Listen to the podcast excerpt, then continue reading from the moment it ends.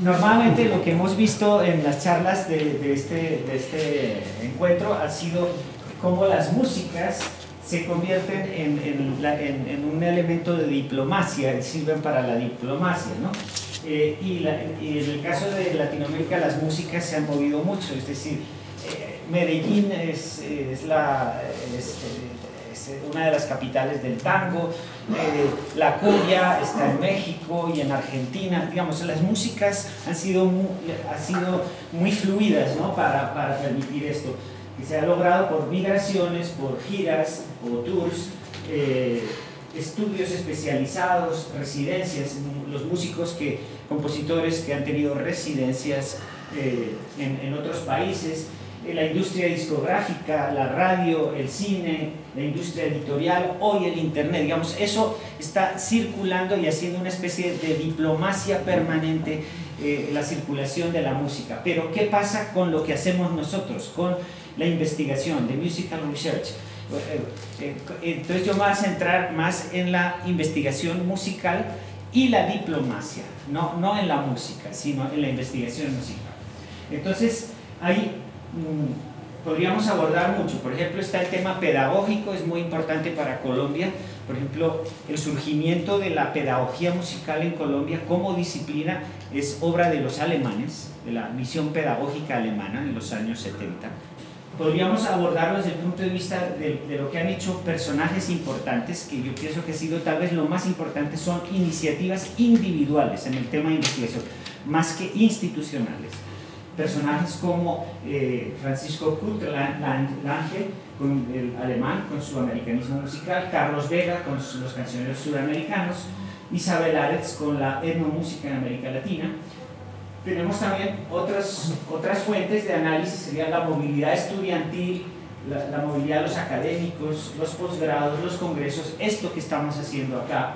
La industria editorial, por ejemplo, muy importante la industria editorial argentina, Ricordi, todo eso que traducía todo lo de Europa, eh, tradujo, la, por ejemplo, los libros de, de Kurt Sachs, eh, por ejemplo, sobre musicología comparada, etc. ¿no? pero yo me voy a centrar únicamente hoy en, la parte más diplomática, que son los esfuerzos institucionales de los organismos multilaterales. La primera pregunta, y eso es clave en investigación, es no dar por sentado que las cosas existen porque tienen un nombre. Entonces lo primero que deberíamos preguntarnos es si existe la etnomusicología en América Latina.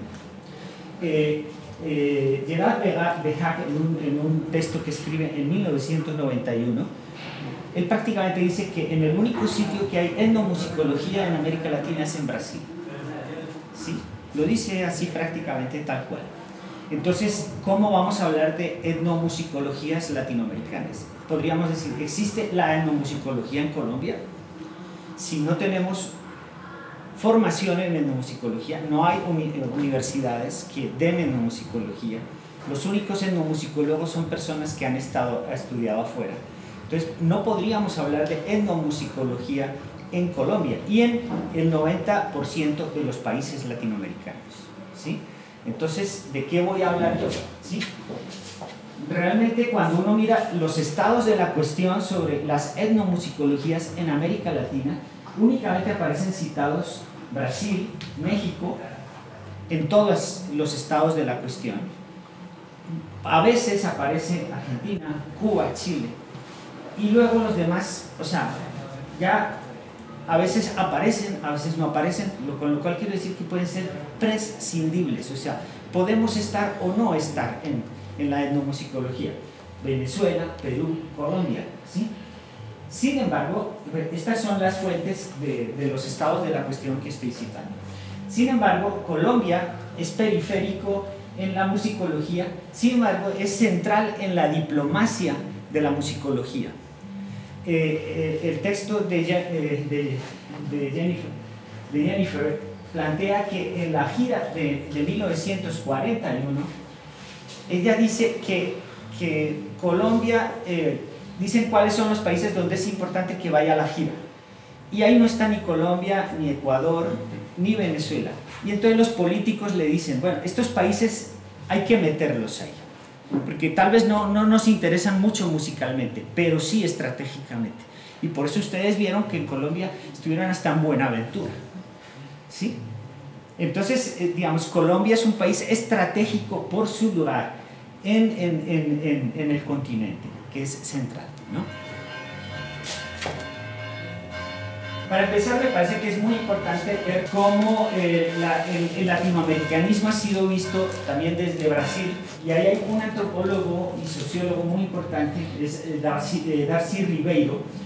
Cuando, estuvo en el exilio, conoció varios países de América Latina y escribe sobre el latinoamericanismo y sobre lo que es Latinoamérica, y es uno de los teóricos más importantes del latinoamericanismo.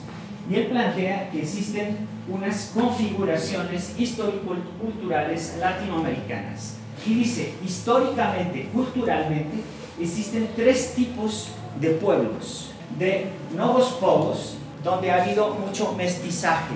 ¿sí? Había otros que son los pueblos testimonio, que serían eh, Bolivia, Perú, eh, Ecuador, sur de Colombia, México y parte de Centroamérica. Y otros que serían los pueblos trasplantados. Serían pueblos que vienen, donde trasplantan su cultura y sus tradiciones de Europa y las traen a, América y viven, o sea, por ejemplo, para los pueblos, para los pueblos nuevos, el presente y el futuro es lo importante pero para los pueblos testimonia y para los trasplantados el pasado es lo importante. Y en los pueblos trasplantados tenemos dos matrices. Sería Argentina, Uruguay, parte de Chile eh, y otra matriz, eh, parte de, Estados Unidos, Canadá, etc. Es, es, muy interesante. Ah, un antropólogo eh, que se llama George Stocking, que ha hecho historia de la antropología, muestra cómo hay unas antropologías coloniales que donde ellos estudian a los de afuera, el otro lo construyen en el, eh, afuera, en Melanesia, en eh, Australia, en Asia, ¿sí? pero hay unas antropologías de construcción de nación, donde la antropología no busca el imperio, no busca estudiar a los otros afuera, sino que se estudia hacia adentro. Y esas son las antropologías periféricas es el caso nuestro, ¿no? Entonces, digamos, la investigación musicológica sirve para construirse como nación, ¿no? Que coincide mucho con esta visión que, pionera de Darcy Ribeiro ya en el 75. Sin embargo, eh, teóricos como Ana María Ochoa, colombiana, Raúl Romero, peruano, han mostrado que aquí en América Latina se ha producido investigación musical, así no, no circule por, la, por el mainstream de la, de, la, de, la, de la musicología. Pero aquí se hace una musicología que sirve para construir nación y que sirve para las políticas públicas. Esto, por ejemplo, lo retoma Simonet en el más reciente en el más reciente trabajo sobre musicología en América Latina, que en últimas dice lo mismo que ya dijeron antes eh, Romero y Ana María Ochoa. Digamos, esto tenemos muchas evidencias de esto, de, que nuestra etnomusicología, si bien no circula internacionalmente, nos ha servido mucho a nosotros. Bueno, esto respecto a etnomusicología. Ahora, latinoamericanismo. Ok, los los latinoamericanismos son muchos en distintos momentos. Eh, Bolívar no habló de latinoamericanismo, habló de confederación de repúblicas, ya en 1826. Estuvo en esa época, en el 19, el hispanoamericanismo, el americanismo, y finalmente aparece el término latinoamericano, que aparece en 1850, ah, aparece antes, pero digamos como que ya hay un estudio que muestra que en la prensa de casi todos los países de América Latina en 1857 aparece esa palabra en los periódicos, en casi todo el continente, ya en 1857. ¿sí? Y en Brasil va a aparecer tres años después, en el 60, ya aparece ese término como un término común en la prensa. Brasil un poquito después. Eh, ese, ese latinoamericanismo tiene que ver con la raza latina. No es, es, es la raza latina. ¿Qué es la raza latina? Es obviamente la raza europea. Es un latinoamericanismo que no tenía nada que ver ni con los negros, ni con, eh, ni con los indios. Solamente cuando viene ya todo el pensamiento, el pensamiento del mestizaje, por el lado de Estados Unidos eh, aparece el panamericanismo y el interamericanismo son dos términos que se usaron indistintamente. Y por el lado español también se, han promovido el hispanoamericanismo, el iberoamericanismo, es decir, es un campo en conflicto donde cada, cada grupo de interés está tratando de definir qué es ser latinoamericano. Bueno, aparte de eso, eso juega con los nacionalismos y aquí, la perspectiva mía va a ser Colombia y la etnomusicología. Estos son los países latín, lenguas romances, latín eh, que tiene su, su, base lingüística en las lenguas romances, eso es latín, ¿no? distinto a lo anglosajón. Un colombiano, además, esto lo, ha trabajado mucho eh, Egberto, colombiano que, que de alguna manera, él está en París, el latinoamericanismo surge en París, no en Colombia, no en, América Latina. Son los diplomáticos y personas que están en París que construyen el concepto de latinoamericanismo. ¿sí? E, este es un poema larguísimo, dice así, la raza de América Latina, está el concepto de raza. La raza de la América Latina al frente tiene la sajona raza, enemiga mortal que ya amenaza su libertad, destruir y su pendón. Es claramente anti-sajona, eh, anti-norteamericana. Además, este personaje, pues la historia de él se la sabe mucho mejor que yo, eh. Bueno, él empezó de tipógrafo allá en, en, en, París, etc. Bueno, finalmente termina siendo ministro plenipotenciario de la República du Salvador. ¿sí? Eh, un personaje que, que además presidió el primer Congreso Internacional de Americanistas en Nancy, en Francia, en 1875. ¿Sí? Entonces era un diplomático. Santos y Fuentes, también otro, otro bogotano. Bueno, José María Torres Caicedo no era colombiano, Colombia no existía en esa época todavía, ¿verdad? Pero, pero sí era de Bogotá. Y Santos y Fuentes, también bogotano, escribe un artículo hacia el americanismo musical en Buenos Aires. O sea, esto se construye siempre fuera de, de América Latina, digamos.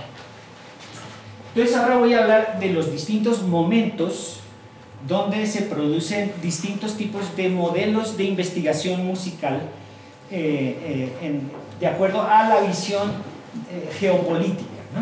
Lo primero fue la musicología comparada y los americanistas, sea, lo que acabamos de ver ahora.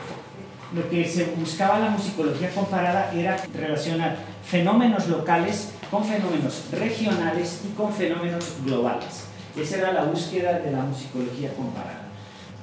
Está el Congreso de Americanistas eh, eh, en el 875, iniciativa de la Société Américaine de France, y que preside nada más ni nada menos que el bogotano José María Caicedo. Ya en estos momentos, este año, en julio, fue ya el 56 eh, Congreso de Latinoamericanistas, que fue en Salamanca, en España, en el, este año. Francisco Kurlange, este es un uh, alemán, ¿no? Alemán. Alemán que llega a Uruguay y desde 1933 empieza a hablar de americanismo musical. Y él, él estudia con Horst él es de la escuela alemana y trae el, la, la, musicología comparada a América. ¿no? Carlos Vega, eh, también eh, comparativista, empieza a hacer su trabajo de campo Luego, otro fenómeno interesante es el tema de la guerra civil española, que hace que muchos intelectuales españoles vengan a América Latina. Es muy importante su presencia en México. Y eh, Otto, Mayer, Otto Mayer Serra, así está, llegaba a México en 1940, Otto Mayer Serra. Aquí está una foto de trabajo de campo de Carlos Vega, el argentino. Carlos Vega elabora una teoría de la, distribución y de la estructura de, las melodías y de los ritmos es la primera visión, una visión realmente comprensiva, es, eh, y lo publica en 1944. Entonces, él acuña un concepto que se llama cancioneros coloniales, cancioneros binarios, cancioneros ternarios. ¿no? Esto obviamente ha sido muy criticado después, tanto por sus alumnos como por Gerard de Hack, bueno, mucha otra gente. Bueno, pero, pero aquí hay un esfuerzo por concebir musicalmente América Latina. Y son argentinos. Es decir, veamos que son, es un pueblo trasplantado, Argentina, que no estudia su región, sino que tiene una, quiere, tener, quiere estudiar al otro que está afuera. Es como una visión colonial, ¿sí? lo, digamos, lo, exótico está afuera, no está dentro. O sea, eso no se le hubiera podido ocurrir a un colombiano, porque lo importante era construir nación acá. Ok, en Colombia, ¿qué pasa? En los 30 están los gobiernos liberales que tratan de modernizar el país y organizan los dos primeros congresos de música eh, en, 1936 y 1937 y, la, y, el, el, eh, organiza el Congreso Interamericano en 1938, que es el aniversario de la fundación de Bogotá, se realiza en Bogotá, y allí eh, hay ponencias de Emirto de Lima, que es un curas, o sea, curiosamente los liberales, los liberales querían promover la investigación, lo dicen explícitamente, la investigación musical. Encargan a Antonio María Valencia que por favor haga una ponencia. Le dicen a los músicos del conservatorio y a los, a los músicos profesionales que hagan investigaciones, pero la gente no las hace. Entonces es gente de afuera los que realmente hacen la investigación, como el cura, el, cura saleño eh, de Lima y Santiago, que escribe su folclore colombiano y para ese día ya una ponencia, Elian que tiene un, libro sobre ella, también salió un disco. Está el, el, el, Carmelita, que está acá, este, este de acá que está en el, en el armonio, es un armonium, transcribe 700 melodías de los afrocolombianos y de los indígenas y de los indígenas eh, emberacativos. Y crean una revista eh, eh, que se llama Amazonia, Amazonia Colombiana Americanística. Es, es, una visión comparativista americanista en 1938. Esto está publicado. Estos además fueron a todos los congresos, eh, fueron a Estados Unidos, Alemania, a Francia. Bueno, vamos ahora con el, el, la, el panamericanismo. Está la, obviamente la tesis de Jennifer Campbell, que, de la cual nos habló sobre esa, esa geopolítica que, que, hubo allá, ¿no? más lo, lo, que fue la diplomacia, etc. Y hay otra tesis de Pablo Palomino que es muy interesante porque es lo contrario, es decir, cómo Charles Seeger en, este, en esta situación toma la música latinoamericana y la importa para que se monte en escuelas, coros y en, y en orquestas y en bandas en Estados Unidos, ¿no? que es una especie de, de camino, pues saben que Charles Seeger era más bien de izquierda, publica los tres primeros cancioneros de Protest Song, bueno, entonces él lo que hace es retomar la música latinoamericana para incorporarla en, en pues, otras tesis muy. Y el trabajo de Humberto Bermúdez es buenísimo, que también trabaja el tema de la musicología. Por eso no me voy a detener acá. Bueno, entonces aquí cuando eh, estaba Colombia de presidente, cuando sacan a Cuba, bueno, entonces básicamente el panamericanismo desde el punto de vista de la investigación hay tres momentos. El, la Good Neighborhood Policy, que fue durante Franklin Delano Roosevelt, donde hay una, una mezcla, mixture between eh, comparative musicology and el americanismo de, de Francisco Kur Lange y con su publicación el Boletín Latinoamericano de Música. Ya hablamos del Congreso en Bogotá y, y hablamos de Charles Seeger, ¿no? que además fue cofundador, de la American Society for Comparative Musicology en Estados Unidos en el 33. Entonces, es lo que hace es retomar esos repertorios latinoamericanos para Estados Unidos. Ese es el primer momento, es una mezcla entre el americanismo de Lange, de Kurt Lange, y el, el comparativismo de, de, de, Alemania. ¿no? Luego viene la Guerra Fría, donde aquí en Colombia lo que tenemos es la violencia. es guerra de guerrillas, bueno, una violencia terrible. Aquí, ¿cuál musicología? Eh, eh, era guerra, digamos, Y el tercer momento, bueno, ahí está lo de Kurlange, ¿sí? Francisco Kurlange, que también. En, en etnomusicología no hizo prácticamente nada, ¿sí? Casi nada. Estos son los boletines, también sacaban partituras. Este es el boletín del 38, el que se hizo en Bogotá. Un librote así grueso. Bueno. Y el tercer momento que es Alliance for Progress. ¿sí?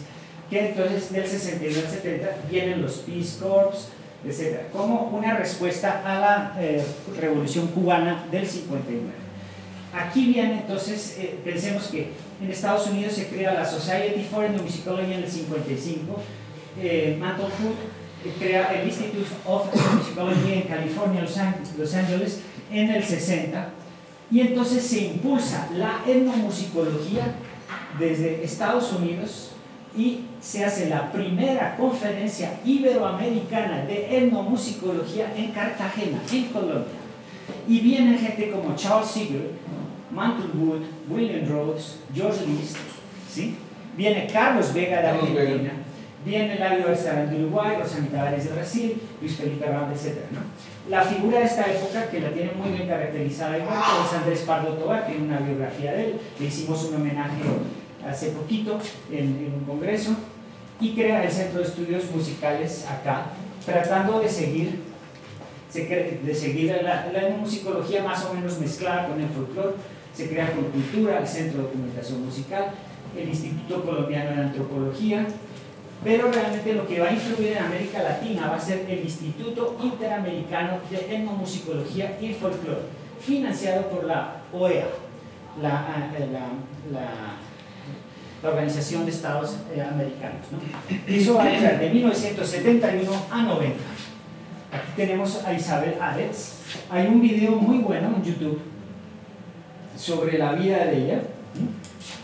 Una, una, mujer pionera de la etnomusicología. Estas son algunas de sus publicaciones. Esto es muy importante. En el 80 aparece la primera síntesis de la etnomúsica en América Latina y la primera historia de la etnomusicología en América Latina. Y es muy interesante porque aquí salen países hasta Surinam, eh, esto, Trinidad y Tobago, que no aparece en ningún libro. Sí, hasta ahí. O sea, aparecen dentro de la historia de la etnomusicología. Se hizo, se hizo, formación, se daban becas para ir a estudiar allá. Ahí estudiaron brasileños. Por ejemplo, aquí hay un testimonio de una colombiana. Eh, en el año 73 eh, está María Eugenia Londoño a la derecha. Estuvo ya en el 73. Dice, éramos 11 estudiantes. Había de Argentina, Brasil, USA, Guatemala, Haití, Honduras, Nicaragua, Trinidad, Uruguay. Realmente se construyó una idea latinoamericana eh, durante todos esos años. Se formaron etnomusicólogos. Eran como un año muy intensivo. Dice que tenían 10 meses de trabajo sin interrupción, 28 horas de clase a la semana. Formación teórica, fieldwork, exposiciones permanentes, bueno, el siguiente punto es el iberoamericanismo, es la, visión desde España, ¿no? From, Spain. Entonces, básicamente, España ve que, que la, eh, su influencia en América Latina se está perdiendo por Estados Unidos y quiere recuperar su presencia cultural. Entonces organiza la Organización de Estados Iberoamericanos, ¿no? Donde está allá, Esto ya es viejo, 1949 y también Bogotá es clave. En Bogotá se funda en 1985 la Organización de Estados Iberoamericanos. Es the, the, counterpart of the uh, Organization of American States. ¿eh? Eh, es en el 85 y también la otra se fundó en Bogotá, esta se funda en Bogotá. ¿Eh? Bueno. Listo. Eh, esto, eh, digamos, realmente lo que hicieron ellos desde el punto de vista de investigación musical eh, fue poco. Lo que se fue desarrollando más fue a través del convenio Andrés Bello, que como ven, también dejan por fuera a Brasil, pero sigue España de alguna manera influenciando esto. El convenio Andrés Bello, la sede la tiene también en Bogotá y, desarrolló muchos proyectos, eh, publicaciones, por ejemplo, y al Instituto Andino de Artes Populares, eh, Fieldwork, eh, también hicieron formación, llevaron a gente como a, Quito sobre todo y formaron etnomusicólogos en Quito. ¿sí? Y en, ¿cómo se llama el otro sitio? En, bueno, Pero realmente la influencia fue poco, fue más en el mundo andino. La Revolución Cubana, 1959, Cuba. ¿no? Entonces, eh, aquí viene la parte de la izquierda, eh, eh, La Habana, en La Habana se funda la Casa de las Américas. Casa de las Américas, ese edificio que está ahí, que estuvimos ahí en un congreso, ahí se, fue el, el primer encuentro de la rama latinoamericana de la International Musicological Society. 2014. Ahí se funda en este edificio, ¿sí? Eh, ¿En qué año fue? 2014, 2014. Entonces, eh, aquí es otra área de influencia, ¿no? De, y aquí también va a tener mucha importancia porque Boletín de Música, que se sigue publicando, eh, eh, journal, ¿yes? publicaciones y premios de musicología. Entonces está además de, Cuba, está México y Venezuela como puntos importantes de esta visión de izquierda Latinoamérica. México, donde llegan los exilados de las dictaduras latinoamericanas, llegan a México de, Chile, de Argentina, de Uruguay, de España. Bueno, toda la gente de la izquierda se reúne en México y en Venezuela. Entonces aquí es como el, el, caldo de cultivo de la musicología de izquierda. ¿sí? y de la etnomusicología de izquierda. Por ejemplo, México eh, crea la Sociedad Latinoamericana de Estudios sobre América Latina y el Caribe, crea el Centro de Estudios Latinoamericanos de la Facultad de Filosofía y Letras de la UNAM y la Federación Internacional de Estudios sobre América Latina y el Caribe. Esta es un poco la, la geopolítica de, de, la Guerra Fría, ¿no? Entonces, en los 80 en, azul serían los aliados de, la Unión Soviética y los rojos de, perdón, los azules de Estados Unidos y los rojos de la Unión Soviética. Y esos puntos que hay ahí, bueno, está Cuba, ¿no? Pero esos puntos rojos son guerrillas. Bueno, veamos por ejemplo la producción de Cuba. Premio de musicología. Colombia, los investigadores colombianos se han ganado dos premios. ¿Sí? dos, dos premios de musicología han sido de colombianos, chilenos, todo eso. La revista Ensayos de Música Latinoamericana, etcétera, etcétera. ¿Qué pasó en Colombia en estos años? En Colombia, Estados Unidos trata de traer la etnomusicología con George List, con Mantle Hood, con Charles Seeger, eh, se hace el congreso en Cartagena, pero aquí no prospera. ¿Por qué? ¿Por qué? Porque venía de Estados Unidos y era el momento del ascenso de la izquierda. El, mundo universitario era, era izquierdoso. Entonces, ¿cómo así que nos traen aquí una visión de la investigación musical gringa? ¿Sí? Entonces, eso, eso se, veía, se veía mal en ese momento. Pensaban que eran eh, infiltrados de la, de la CIA, pensaban que eran eh, otros de, las, de los, eh, de los cuerpos de paz, etcétera, etcétera. Entonces toda esa idea de la etnomusicología se percibe por los universitarios como una especie de imperialismo académico, ¿sí? Y por eso hay un rechazo y además la gente estaba más ocupada haciendo política que realmente investigando la música. Entonces es, son movimientos estudiantiles y realmente lo que emerge aquí es lo que, lo que sería la investigación, acción participativa lo de Orlando Falsborda.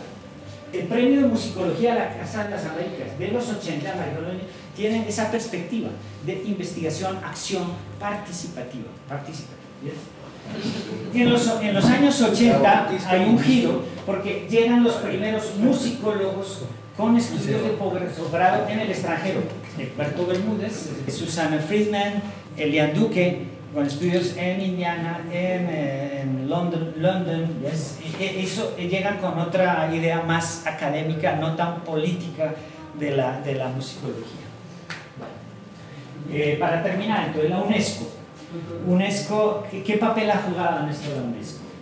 Entonces, la UNESCO al comienzo se alineó mucho con la izquierda en los primeros años. ¿no?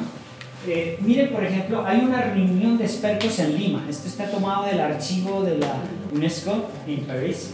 Eh, eh, y dicen, dicen en, esa reunión los músicos, los musicólogos reunidos, dice, considerar a América Latina como un todo, como una unidad cultural. Es, esto es lo importante, dice, only the Latin American intellectuals are called to participate in this project. Es decir, la UNESCO estaba alineada con una visión geopolítica donde sacáramos a los europeos y a los norteamericanos de la musicología.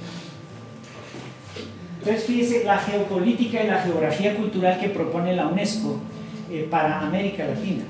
Eh, eh, la, geografía cultural que propone eh, el panamericanismo Estados Unidos es North America, Central America and South America.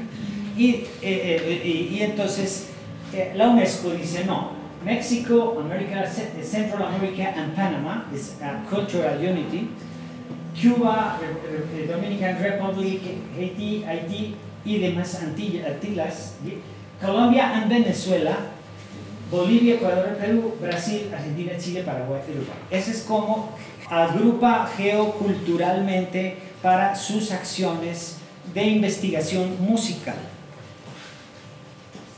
Hubo montones y montones de encuentros de musicólogos latinoamericanos financiados por la UNESCO en esos años, pero montones, muchos. Eh, y fueron la gente más brillante que había en América Latina en, temas de investigación musical. Y eh, esta es la relatoría que hay en París de un encuentro en Venezuela en noviembre del 71 y hay una propuesta de investigación que me parece muy interesante mucho mejor que la de la etnomusicología norteamericana por ejemplo, planteaban, bueno, ahí esta no estoy muy de acuerdo, pero digamos, mesas como esta, proceso de liberación del tercer mundo y musicología en música. Dos, relaciones de las formas de expresión musicales con las clases sociales, una perspectiva de clase. ¿sí? Estudio de música y clase social, obviamente marxismo. ¿no? Aparecen temas muy novedosos como por ejemplo relación con el del entorno sonoro con la música. Estamos hablando de 1971. Estaban planteando como un plan de investigación para América Latina. ¿sí? una, y una mesa sobre la interignorancia musical en América Latina y cómo combatirla. Que a veces sabemos más de Europa, sabemos más de Estados Unidos que lo que sabemos de Ecuador. Entonces, eh, ellos veían que eso era un problema para la unidad cultural latinoamericana. Bueno. Entonces, y plantea un programa de política pública y establece unas áreas prioritarias para la investigación. Andes, Amazonia and Caribbean States. Y, y dicen explícitamente, las investigaciones etnomusicológicas deben alienarse con los enfoques adoptados en esta reunión. Ahí había argentinos, mexicanos, eh, cubanos, chilenos, franceses asentados en París, pero curiosamente no hubo ningún colombiano. Paradójico. Por ejemplo, estos son dos de las, eh, más, eh, dos de las publicaciones más significativas de esa época, América Latina en su música, relatora Isabel Aretz. ¿Recuerdan Isabel Aretz, la mujer argentina, Tata, 1940? Y este África en América, eh, en América Latina, ¿no? son dos volúmenes gruesos.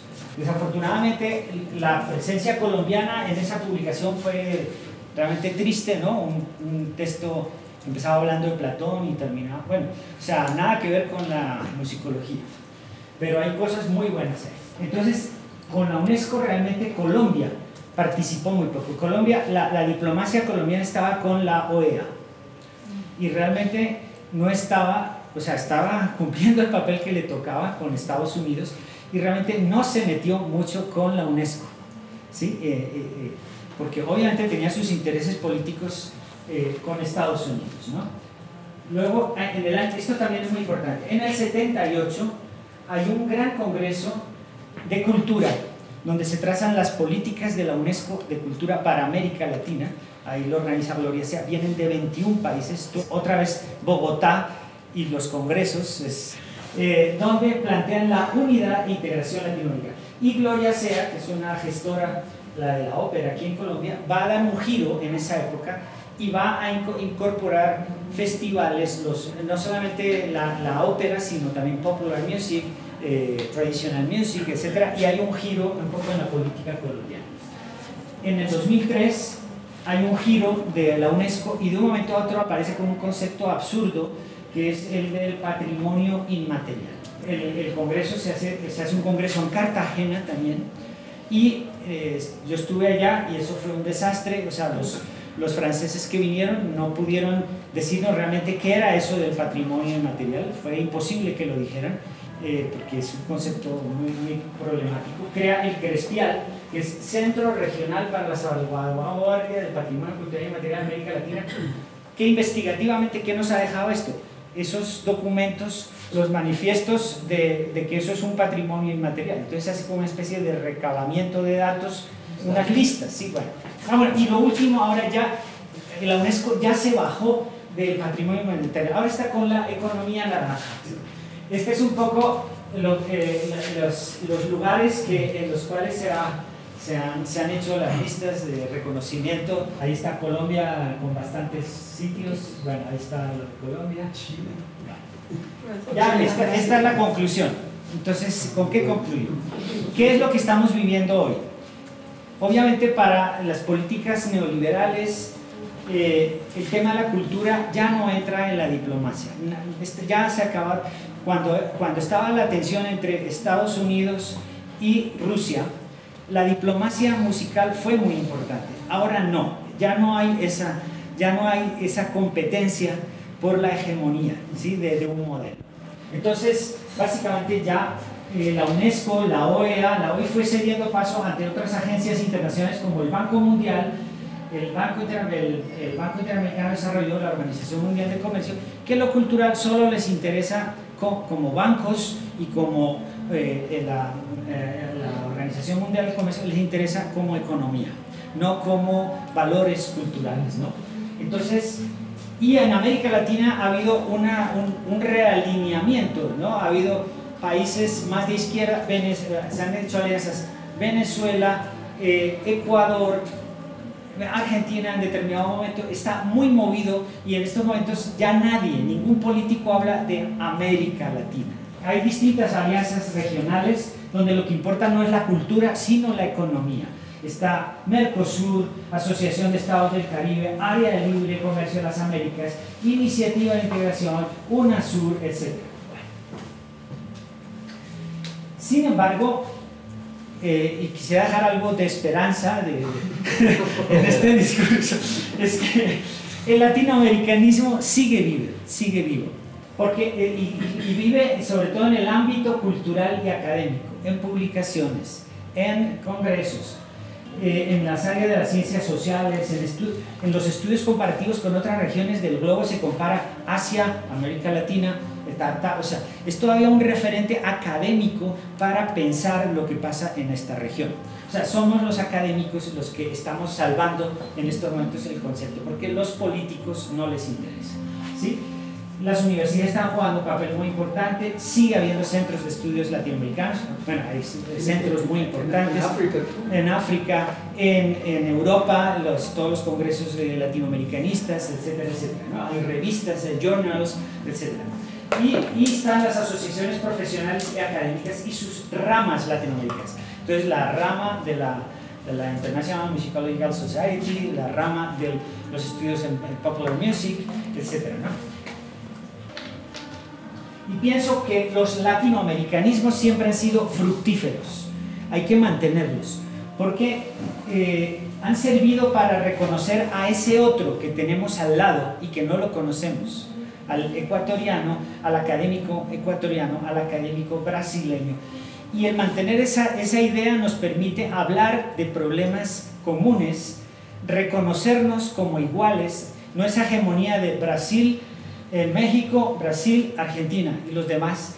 Digamos, podemos sentarnos a hablar de nuestros problemas un poco sin esa hegemonía política de Estados Unidos, sin esa hegemonía política de Europa. Y podemos hablar de tú a tú.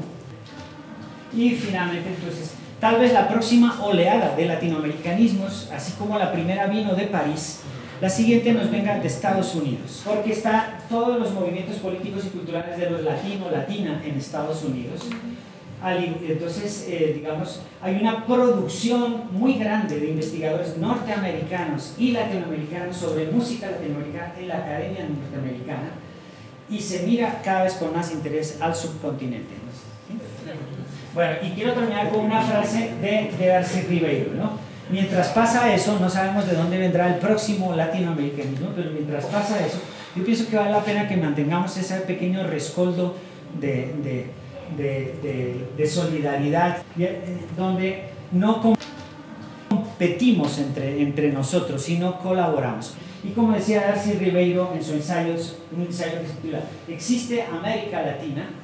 Dice, no hay, no hay duda de que sí, no como algo homogéneo, sino diverso, anclado en la historia y en la consistencia y sobre todo como un proyecto de futuro. Bueno, gracias.